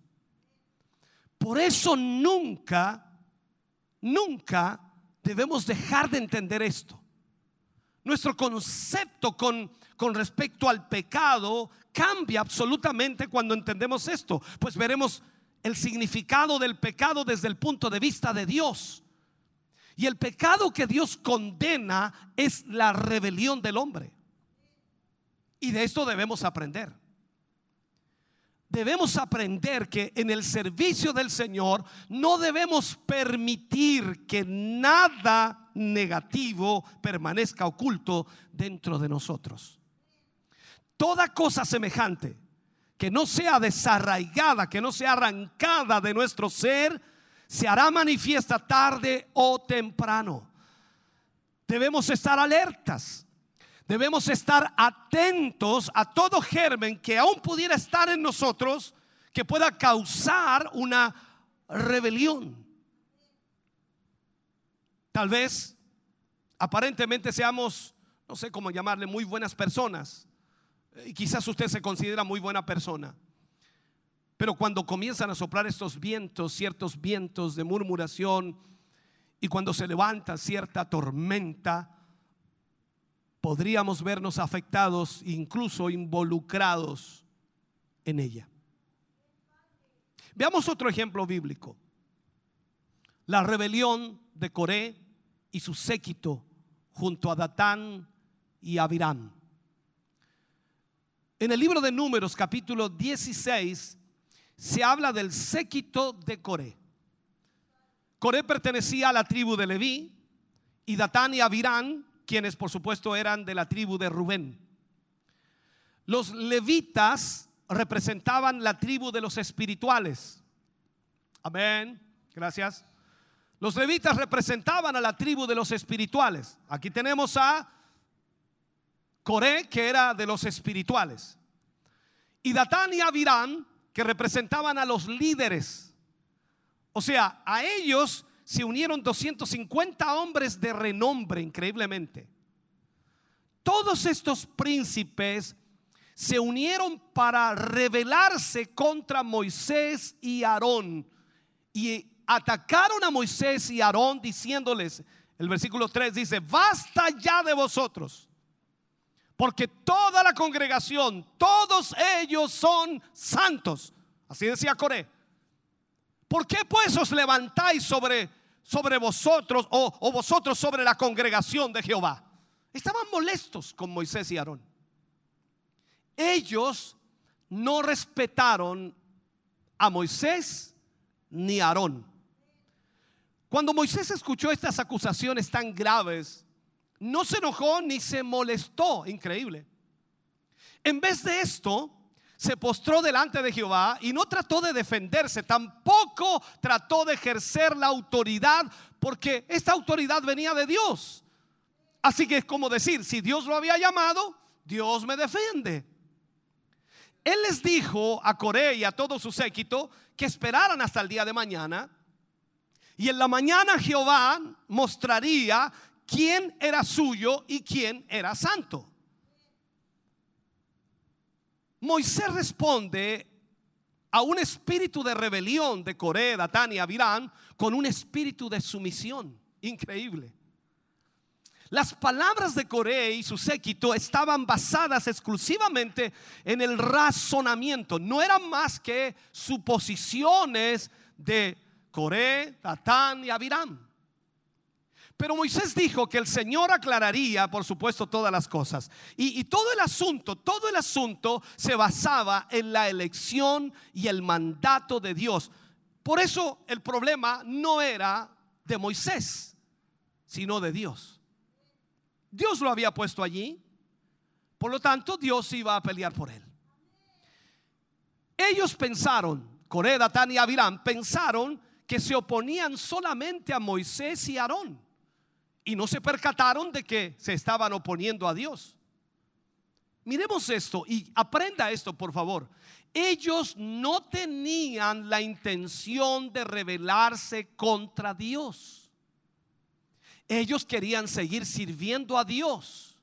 Recuerde que Coré era de los espirituales, de los levitas. El resto era de la tribu de Rubén, que eran líderes. Por lo tanto, estamos hablando de gente que quería hacer la voluntad de Dios en su corazón. O sea, ellos no tenían la intención de rebelarse contra Dios. Al contrario, deseaban continuar sirviendo al Señor. Solamente menospreciaron a Moisés y Aarón. Pero Dios no está separado de la autoridad que Él delega. Uno no puede tomar una actitud hacia Dios y otra hacia Moisés y Aarón. O sea, usted no puede tomar una actitud hacia Dios y luego tomar una actitud diferente hacia el pastor o los ancianos. Usted dice, yo amo al Señor, pero no puedo pasar a ese pastor. Tú no puedes estar en esa condición. Nadie puede rechazar la autoridad delegada y al mismo tiempo aceptar a Dios. Si ellos se hubieran sometido a Dios, se habrían sometido entonces a la autoridad de Moisés y Aarón. Pero Moisés no reaccionó porque la autoridad, como dije, era de Dios y estaba sobre él. Él se humilló, se humilló a sí mismo bajo la autoridad de Dios. Y de una manera gentil viene aquí el versículo 6 y 7 y les dice, tomaos incensarios y poned fuego en ellos y poned en ellos incienso delante de Jehová mañana. Y el varón a quien Jehová escogiere, aquel será santo. Mira lo que estaba haciendo Moisés. Moisés era un hombre de edad, ya anciano. Él sabía las consecuencias de aquel acto, así que suspiró diciendo de alguna manera, esto os baste. Y pregunta, ¿o- ¿os es poco que el Dios de Israel os haya apartado de la congregación de Israel acercándoos a Él? Por tanto, tú y todo tu séquito sois los que os juntáis contra Jehová. Versículos 7, 9 y 11 de este capítulo. En ese momento, Datán y Abiram no estaban presentes allí. Más tarde, Moisés envió para mandar a llamarlos. Increíble. Miren, los mandó a llamar. Estaban en la casa, en sus tiendas, estaban allí eh, eh, murmurando, cuchuchando. ¿Qué más podríamos decir? Comentando, hablando entre ellos y qué sé yo. Y Moisés los envió a llamar. Pero ellos se rehusaron. Y ellos dijeron, tampoco nos has metido tú en tierra que fluye leche y miel, ni nos has dado heredades, ni tierras, ni viñas. ¿Acaso nos sacarás los ojos o le sacarás los ojos a estos hombres? Y ellos dicen, no subiremos. O sea, en una rebelión total. Hermano, el pastor lo mandó a llamar, no voy. El pastor quiere hablar con usted, no pienso hablar con él. Pero sin embargo dice, Señor, estoy ante tu presencia. ¿Qué, qué- qué cosa es eso? Esta actitud demuestra claramente que estaban en rebelión. Ellos no creyeron a la promesa de Dios. E- Ellos se olvidaron totalmente de su propio error. Recordemos, ellos mismos fueron los que no quisieron entrar a la tierra prometida. ¿Recuerda usted? Estuvieron ahí a un paso, estaban para cruzar el Jordán y ellos escucharon a los espías, dos de ellos que era Josué y Caleb diciendo, "Podemos, podemos conquistar esta tierra." Y los otros otros diez dijeron, "¿Qué cosa? No podemos." Ellos rehusaron entrar a la tierra prometida y ahora estaban culpando a quién? A Moisés. ¿Te has fijado que muchas veces cuando te va mal, tiendes a culpar al pastor? ¿Tiendes a culpar a los hermanos? ¿A la iglesia? Este es el problema. Así que se rebelaron contra Moisés con palabras hostiles. Yo fui hermano también, hermano fui, fui parte de una congregación y, mi esposa está aquí y es testigo. Con la más que yo discutí de alguna manera o dije algo malo fue con ella. No por ella, sino por el líder que yo tenía. Y, siempre lo hablaba con ella. Y ella me decía, tienes que tener paciencia. Pero nunca hablé de mi líder con las demás personas. Me sometía, me sujetaba. Y ahora entiendo por qué la bendición que Dios nos ha dado. Pero mira esto. Se rebelaron contra Moisés y lo atacaron con palabras hostiles. Ahora, déjame tratar de terminar, si puedo terminar este tema. Dios debe quitar la rebelión de entre su pueblo. ¿Y qué hizo Moisés? Moisés se enojó cuando escuchó estas palabras de Coré, Datán y Abiram, pero no contestó absolutamente nada, sino que oró a Dios. Muchas veces la rebelión del hombre fuerza a Dios a ejecutar su juicio. Dios dijo, apartaos, versículo 21, apartaos de entre esta congregación y los consumiré en un momento. Mira lo que iba a hacer Dios. Se enojó Dios, hermano. Dios debe quitar la rebelión de entre el pueblo. Entonces, ¿qué hace Moisés? Mira lo que hace Moisés y Aarón. Se postraron sobre su rostro y le dijeron, versículo 22, ¿no es un solo hombre el que pecó? ¿Por qué airarse contra toda la congregación? Dios viene y escucha la oración de Moisés y Aarón, responde a la oración de Moisés y Aarón y juzgó solo al séquito de Coré. Por eso los israelitas no solo escucharon las palabras de la autoridad delegada de Dios, sino que Dios mismo testificó delante de los israelitas que él aceptaba las palabras de dicha autoridad. O sea, Moisés no estaba allí como un monigote nada más. Moisés estaba como la autoridad de Dios.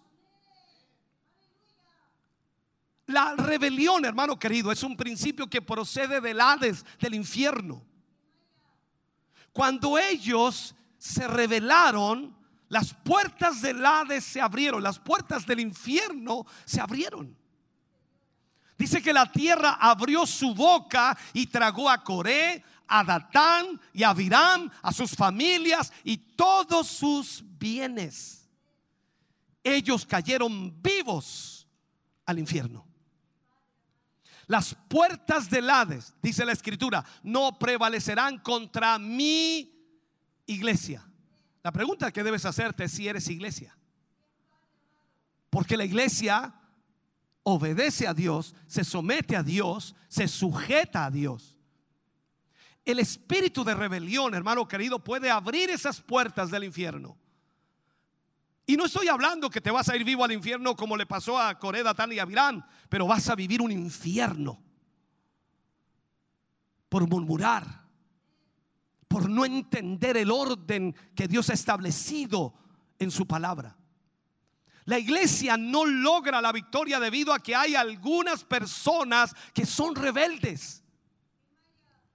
Todos los pecados producen muerte, eso lo sabemos. Pero solo la sumisión a la autoridad cierra las puertas del Hade o del infierno y libera la vida en medio de ellos. Este es otro problema. La rebelión se contagia. Cuando vemos en números 16, seguimos ahí, en números 16, vemos, vemos dos rebeliones.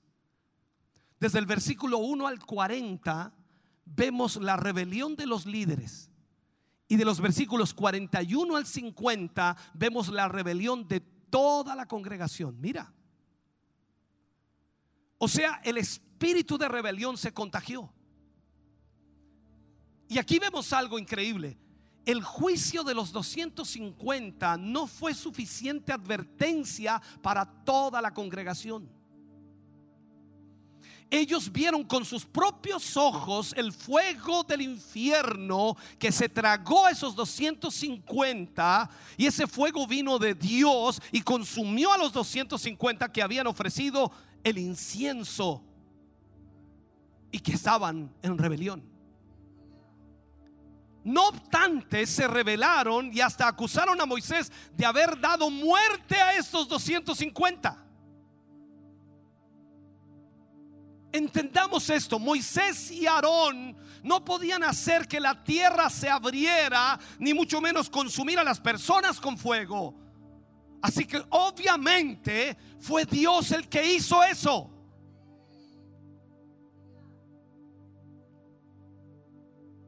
Algunos hombres solo se guían por lo que ven con los ojos físicos y no logran, no logran ver que toda autoridad proviene de Dios. Tales personas son muy osadas, pues no temen ni siquiera cuando ven la ejecución del juicio de Dios sobre otros. Esto se debe a que no conocen el significado de la autoridad. Este es un asunto muy peligroso. Cuando toda la congregación atacó a Moisés y Aarón, la gloria de Dios apareció para mostrarles que la autoridad proviene de Él. ¿A quién estaban atacando? A Moisés y Aarón. ¿Estaban atacando a Dios? No, a Moisés y Aarón. ¿Por qué Dios tenía que defenderlos? porque era la autoridad delegada por Dios. ¿Y sabe lo que hizo Dios? Dios los juzgó. Lee por favor ese capítulo de números. Trajo una plaga en la que murieron, escucha bien, 14.700 personas. Dios juzgó a ese pueblo por haberse rebelado en contra de la autoridad que Dios había puesto allí. 14.700 personas murieron. Pero mira lo que hizo Moisés. Moisés discernió rápidamente lo que estaba sucediendo y le dijo a Aarón que tomara de inmediato el incensario y que, se, y que le pusiera fuego en el incienso o, o- o pusiera fuego allí y pudiera ponerse como propiciación a la congregación. Aarón se puso entre los muertos y los que todavía estaban vivos y la mortandad cesó.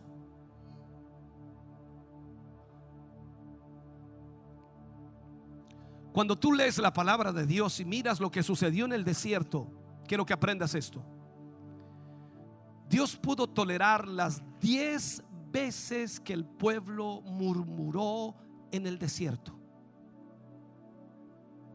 pero no toleró que se ofendiera a su autoridad. El pueblo muchas veces murmuró de Dios, murmuró de lo que vivió en el desierto. Pero cuando el pueblo murmuró de Moisés, Dios actuó.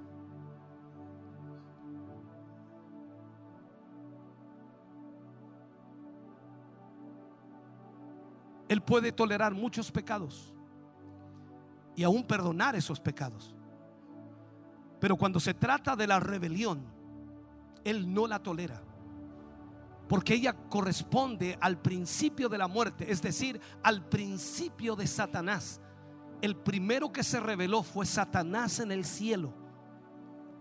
Por esta razón, el pecado de la rebelión es más serio que cualquier otro pecado. Cada vez que alguien se opone a la autoridad, Dios inmediatamente lo juzga. Es un asunto serio. Es un asunto terrible, hermano querido. Tú no puedes permitir que la rebelión llegue a tu corazón. ¿Tienes un problema conmigo? Háblalo conmigo. Ven y háblalo conmigo. Dime lo que tengas que decirme. Pero no murmures. Porque tarde que temprano Dios va a enviar su juicio. No porque yo lo quiera. No porque Él lo quiera. Sino porque Dios no tolera la rebelión. Si tienes un problema con tu hermano que es líder, un anciano, un diácono, háblalo con él. Pero no murmures. Y cuando el pastor, el líder te mande a buscar, no le digas, no pienso ir. No te reveles. Porque estás revelándote ante la autoridad que Dios ha establecido. Dios es soberano. Y Dios es el dueño absoluto de todo. Y Él quiere que aprendamos de su palabra. Los hechos que están escritas en la palabra de Dios está escrito para nuestra instrucción, para que nosotros no cometamos los mismos errores que otros en el pasado cometieron. Hoy Dios nos ha hablado. Ponte de pie, por favor, mi hermano. Ponte de pie.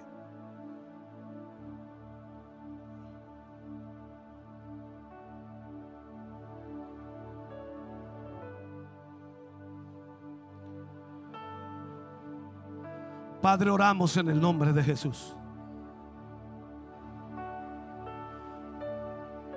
Oramos, Dios mío, con un corazón dolido y quebrantado.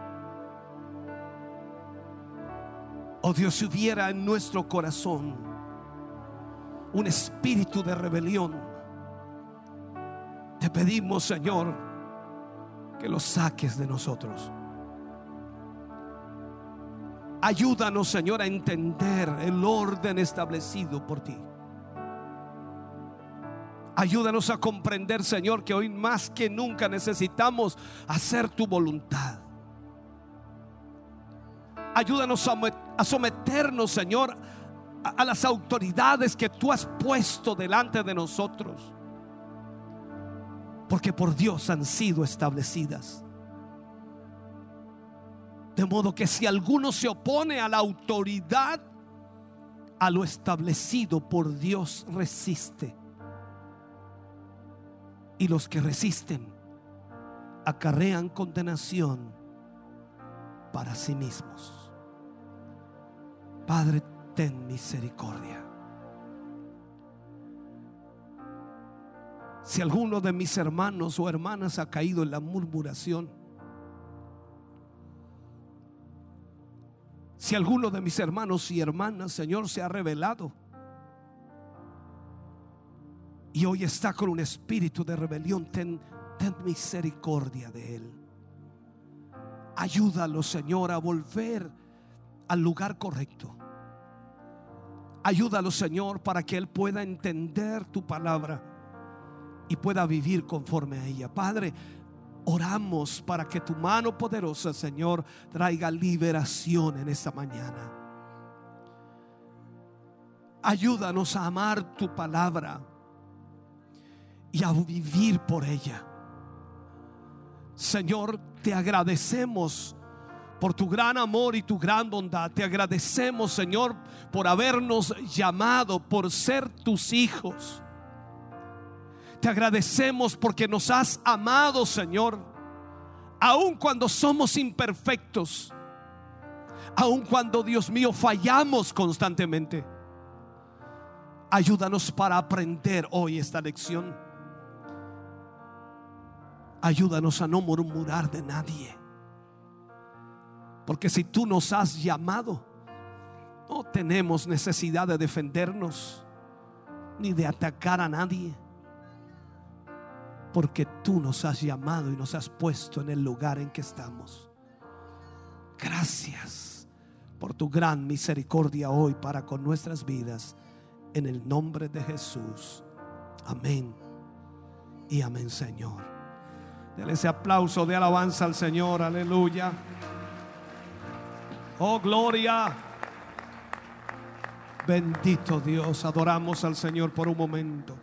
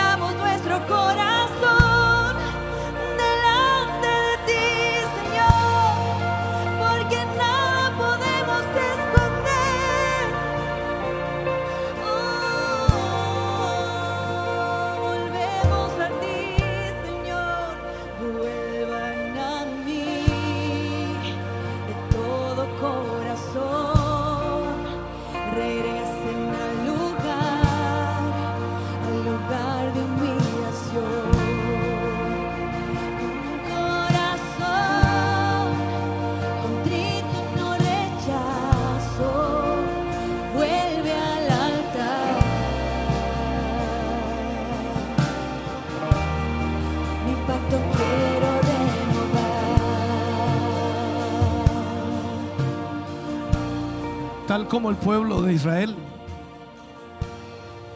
fue contagiado por la murmuración de Coré, Datán y Abiram. No eran cualquier personas. Representaban a la clase espiritual, los levitas. Representaban a los líderes de Israel. Y muchas veces tú vas a escuchar muchas voces y lamentablemente la rebelión te contagiará. Pero la pregunta que debes hacerte es, ¿qué has logrado desde el momento en que te contagiaste de la rebelión?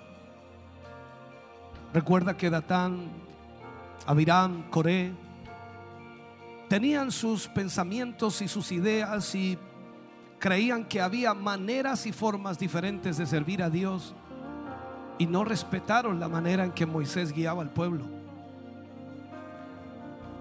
Por lo tanto, tú escuchas muchas voces de pronto y te contagian.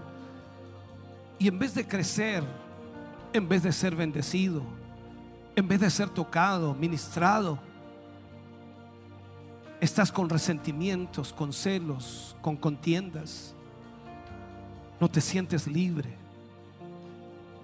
Y vienes muchas veces a la iglesia con una carga en vez de una libertad. No puedes alabar a Dios libremente porque hay pensamientos en tu mente y tu corazón de lo que has oído y lo que has escuchado.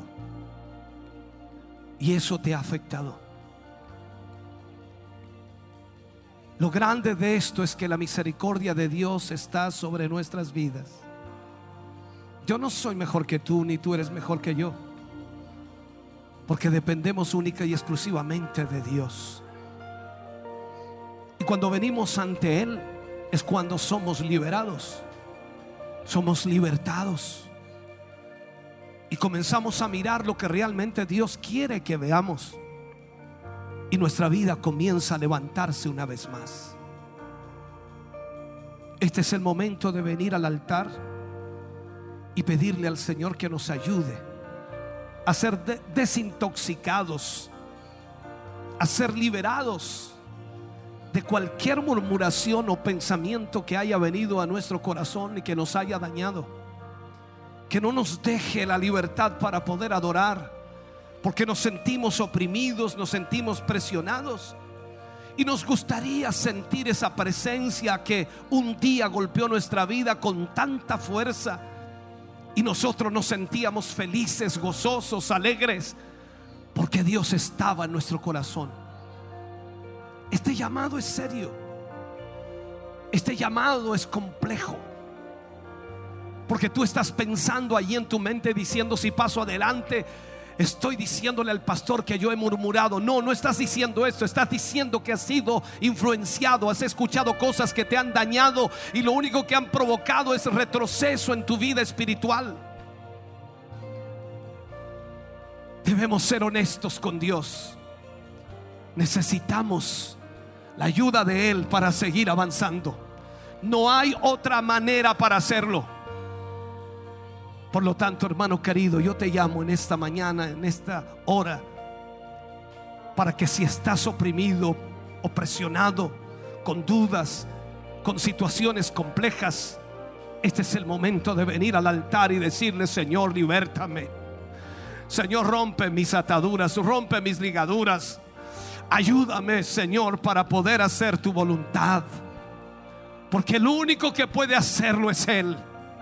El único que puede romper con toda obra del enemigo es Él. Este es el momento para decirle, Señor, ahora es cuando quiero servirte.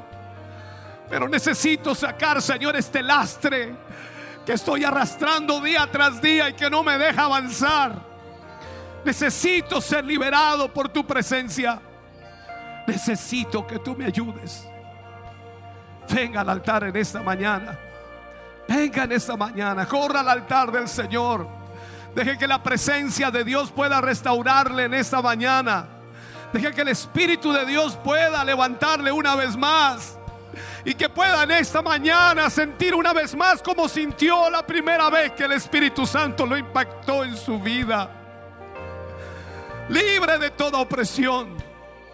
Libre de toda murmuración, de todo comentario dañino el cual ha causado que se haya detenido y ya no sienta lo mismo. Este es el momento de venir al altar de Dios. Oh Dios.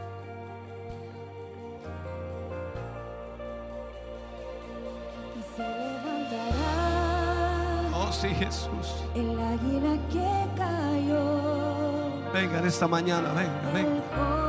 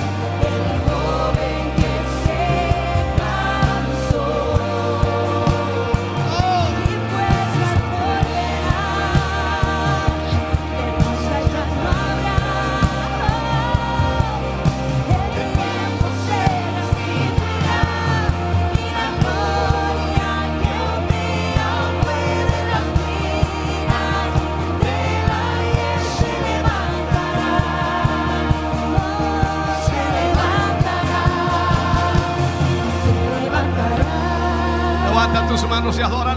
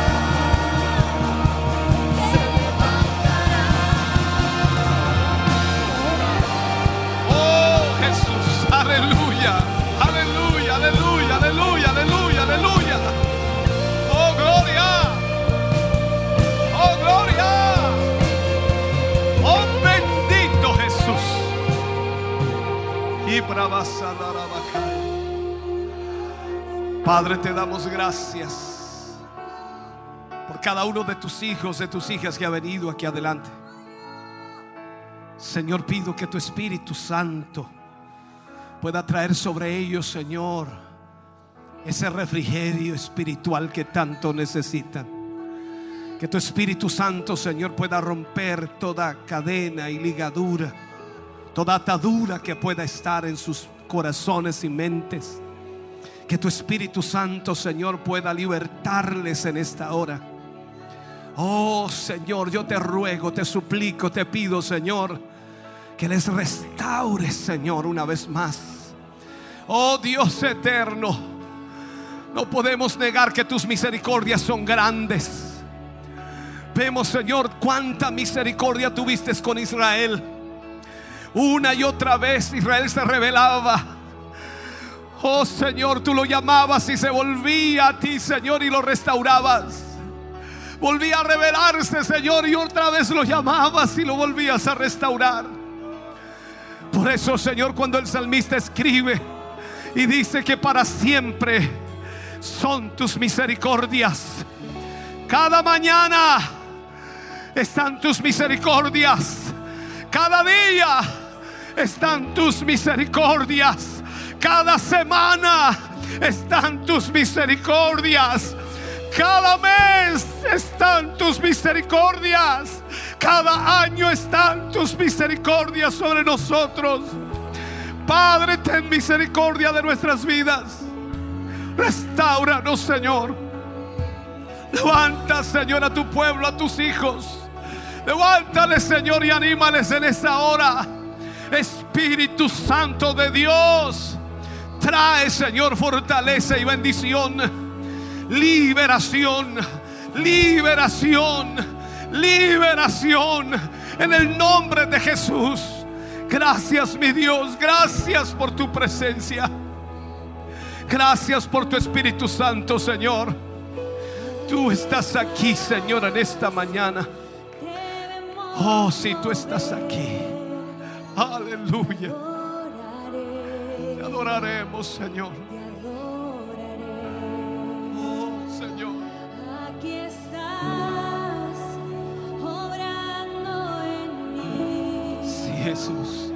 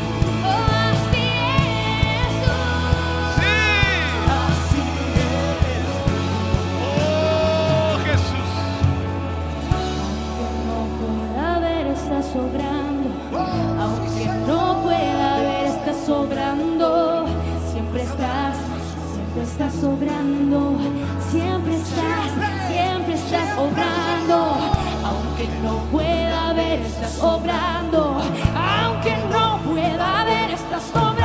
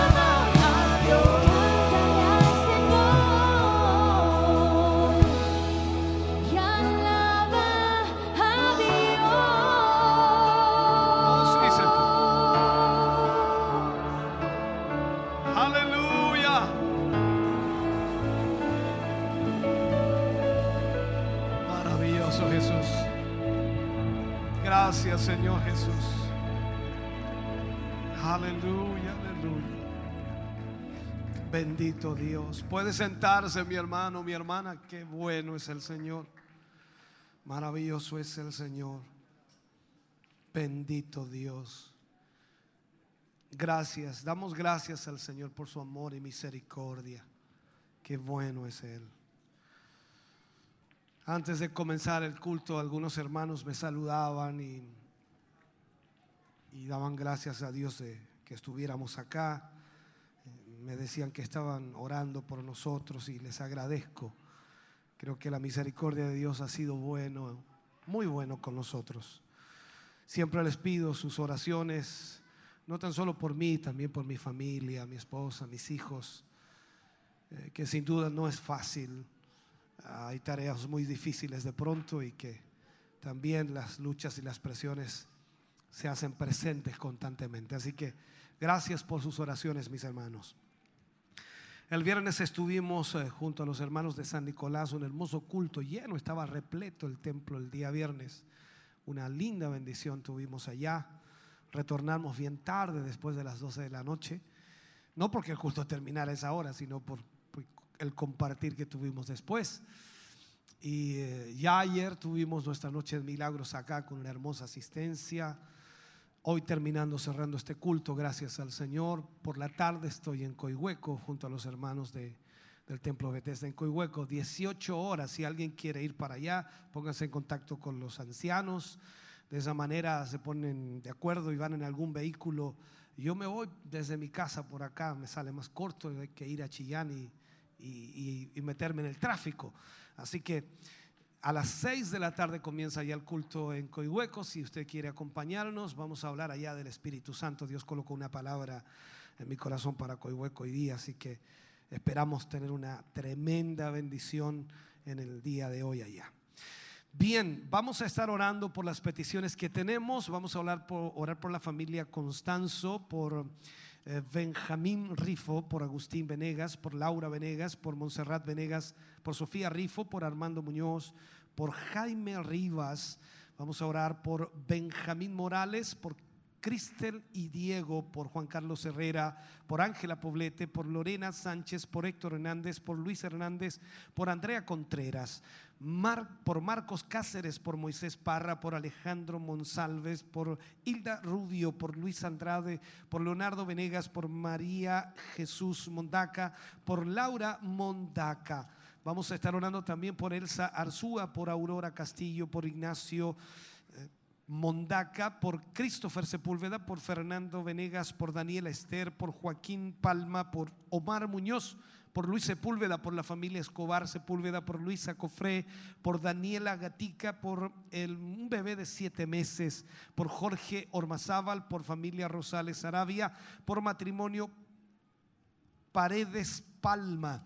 También vamos a estar orando por Cristian y Christopher Muñoz, por Daniel y Alejandro Figueroa, por Isaías Flores, por José Luis Soto, por Moisés Toro, por Leonel Soto Sangüesa, por la hermana María Soto, por Ricardo Soto Muñoz y Por Ciro Vázquez, por Patricio Vázquez, por Daniela Riquelme y por Sofía Vergara. Todas estas peticiones las pondremos en esta oración final. Recordarles también, esta semana tenemos mucho trabajo. Mañana, ah, por supuesto, está en el templo eh, de Barros Arana la capacitación para predicadores y maestros a las 20, 30 horas. Y por supuesto, también por la mañana está el programa de Radial Mujer o joven virtuosa en este caso, 10 de la mañana. Martes 3 estamos ah, a las 20 horas en el culto de varones, que por supuesto recordarles que tenemos una nueva temática para el culto de varones y lo importante es que usted pueda por supuesto estar allí y vamos a recibir la administración de Dios a nuestra vida. Eh, ahí estaremos ministrando palabra de Dios el martes, si Dios así lo quiere.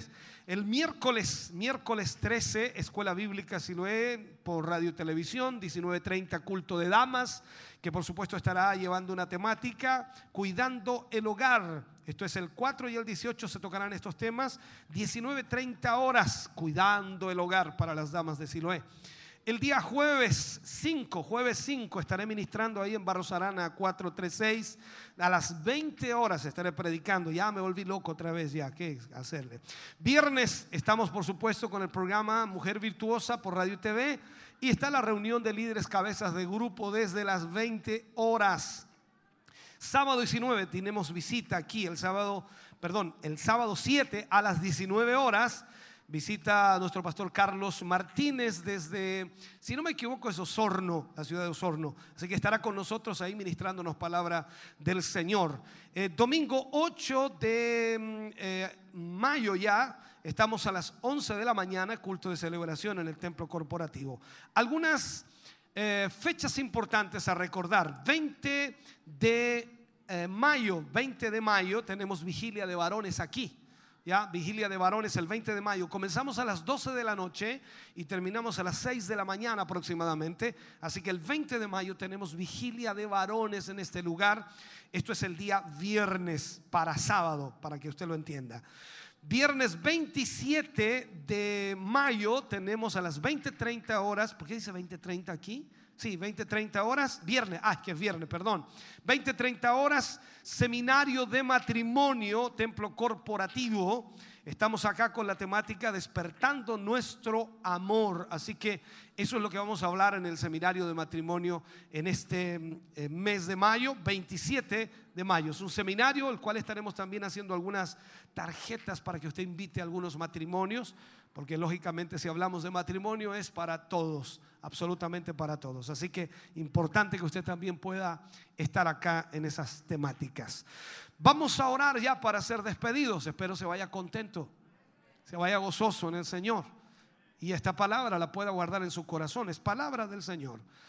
Recuerda que el programa o el culto se repite por la tarde, mañana también, y también queda en la página eh, hugomontesinos.cl, ahí están todos los temas y allí tendrá el tema en audio, video y también en PDF para leerlo. Así que importante lo que estamos haciendo para que usted pueda ser instruido por la palabra del Señor. Póngase de pie, oramos al Señor. Padre, en el nombre de Jesús, vamos ante su presencia dando muchas gracias. ¿Cómo no agradecer, Señor, su gran bondad y misericordia? ¿Cómo no agradecer su gran amor, Señor? Gracias por este hermoso culto que hoy hemos tenido. Gracias por la hermosa presencia de nuestros hermanos aquí.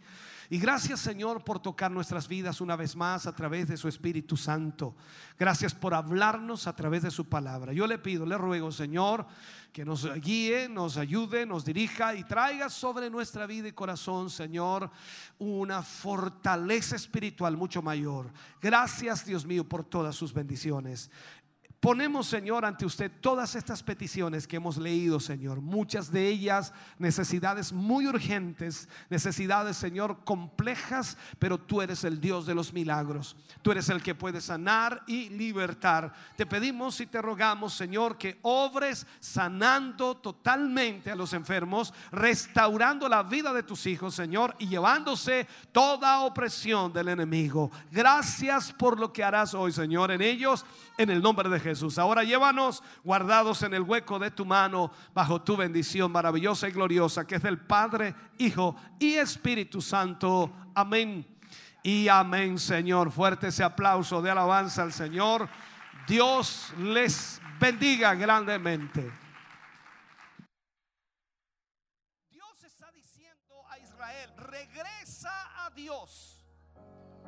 Sin duda una tremenda bendición la que acabamos de vivir acá en este lugar, un hermoso mensaje, una palabra maravillosa, la verdad que un fluir de la presencia de Dios que la verdad cuesta mucho poder expresarla a través de mis palabras, pero realmente una bendición el mensaje de hoy que ha provocado algo tremendo y sabemos que de igual manera o de igual forma también ha llegado a sus hogares, a su familia y han sido grandemente bendecidos. Por supuesto, también lo pueden nuevamente volver a, a escuchar o a ver a través de nuestras plataformas, es repetido.